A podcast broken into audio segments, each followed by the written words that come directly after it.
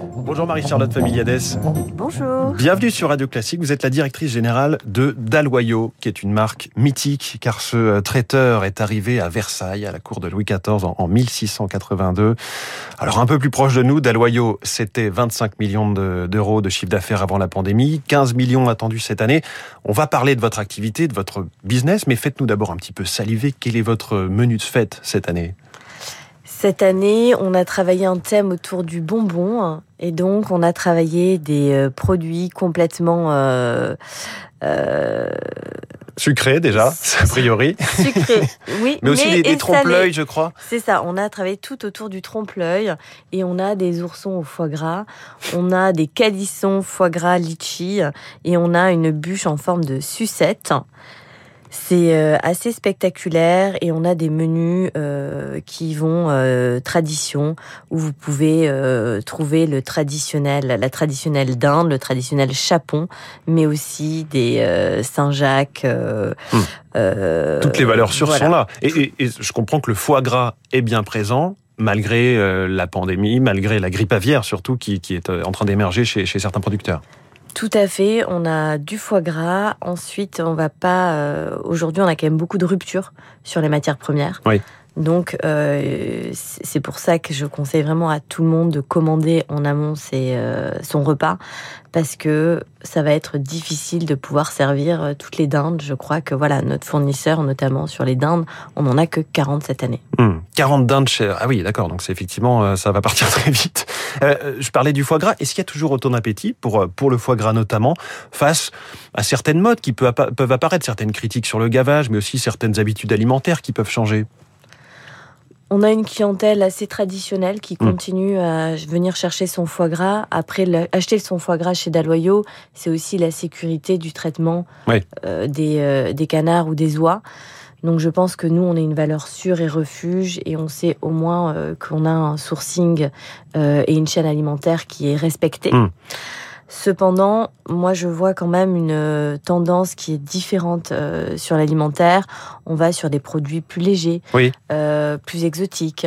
voilà, on a vraiment, nous, fait pour la première année un plat végétarien, un potimarron en risotto à base de, de champignons.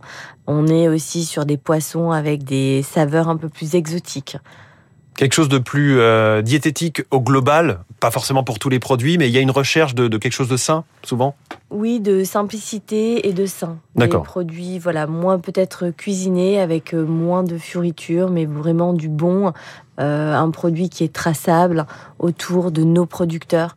Hmm. c'est vraiment ce que recherche le consommateur aujourd'hui. Et je le dis à nos auditeurs, nous serons euh, tout à l'heure euh, dans le journal de 7 heures en direct du marché de Ringis pour continuer à, parler de, de, menus de fête. Alors comment ça se présente cette période de fête pour vous chez, chez Dalloyau d'un point de vue totalement euh, de, votre, de vos affaires, tout simplement par rapport à l'année dernière? On sait que les traiteurs ont été là ces dernières semaines parmi les premiers à subir des annulations de contrats. L'an dernier, il n'y avait pas de contrat. Donc ça serait plutôt par rapport à N-2. Oui. Mais par rapport à 2019 Voilà, on a deux activités. On a l'activité événementielle réception, où là, énormément de nos affaires, 70% ont été annulées. Et ensuite, on a l'activité retail pour le particulier qui va se faire plaisir. Et là, on sent un regain de, motivation parce que l'an dernier déjà on était contraint, on était sur des repas maximum à 6. Donc cette année je pense que nos clients se font plaisir, ont envie de recevoir. Donc au niveau des commandes on est vraiment sur une tendance très positive. Nous, il faut savoir qu'on va faire sur les boutiques 50% de notre chiffre d'affaires sur 4 jours. Donc le 23, le 24, le 25. Votre chiffre d'affaires annuel non. Ah oui. Du mois de décembre. Non, non. En 4 jours, c'est 50% du chiffre d'affaires du mois. Non, mais on ne sait jamais. Je préfère euh, préciser. Euh, qui, sont vos clients, justement, ceux qui font appel à vous pour les fêtes? Est-ce que ce sont des entreprises? Est-ce que l'activité vis-à-vis des particuliers se développe très fort? Il y a des gens qui commandent chez Daloyau pour, pour chez eux, pour leurs parents, pour euh, la famille Oui, on a vraiment cette activité sur ces jours-là. de particuliers, de d'événements familiaux. Euh, voilà, de, de, recevoir chez soi. Ensuite, on a quand même les entreprises, même si beaucoup d'événements ont été annulés, on sent qu'il y a un regain sur le, les coffrets cadeaux. Oui.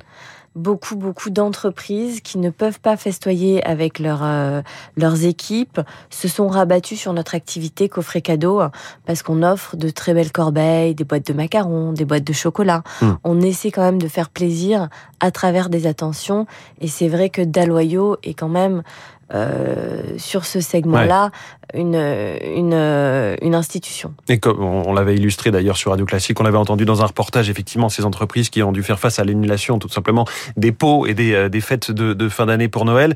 Quels sont vos, projets plus globalement? Vous vous développez chez Daloyo à l'international, mais aussi euh, en province. Vous ouvrez des boutiques, des points de restauration? Oui, on avait lancé un gros projet de développement depuis deux ans, et puis là, on commence, ça y est, à, signer et euh, à acter euh, des ouvertures. Donc l'ouverture de notre restaurant à Saint-Lazare. Euh, la gare à Paris. Voilà, on a ouvert gare de Lyon, gare de Sterlitz. On a aussi surtout ouvert à la Samaritaine, deux très beaux points de vente.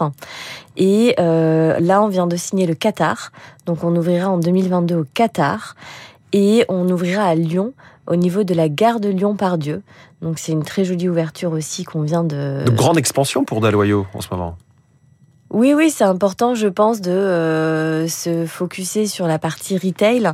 On a évidemment notre partie événementielle qui est euh, très importante et on est ravi quand hmm. elle repart. Mais c'est important de poser les bases et de euh, redécouvrir Daloyo sur des points de vente pour que la marque se démocratise, qu'on la voit et qu'on pense aussi à nous ensuite pour ces beaux événements en entreprise ou pour recevoir ses, hmm. proches. Le retail, donc les points de vente euh, physiques, la distribution et votre site internet qui est euh, modernisé, on va dire Notre site qu'on a complètement refait l'an dernier, donc qui a été lancé en juin 2020 euh, et qui a connu un grand succès l'an dernier, surtout avec le Covid, avec le repas à domicile et la possibilité en quelques clics de pouvoir euh, se faire livrer son repas de Noël, ses bûches de Noël. Euh, donc voilà, une, une euh, voilà, des fonctionnalités poussées mmh. et je souhaite vraiment encore aller plus loin sur la partie réception sur 2022. Voilà, et vous avez compris le message. Hein. Si vous avez entendu ce matin la directrice générale de Daloyo sur Radio Classique, qui nous dit qu'il faut commander maintenant son menu du réveillon, que ce soit pour Noël ou pour le jour de l'an. Merci beaucoup, Marie-Charlotte Familiades, d'être venue dans le Focus Echo de Radio Classique. Merci beaucoup et bonne journée. Il est 6h54, 3 minutes pour la planète.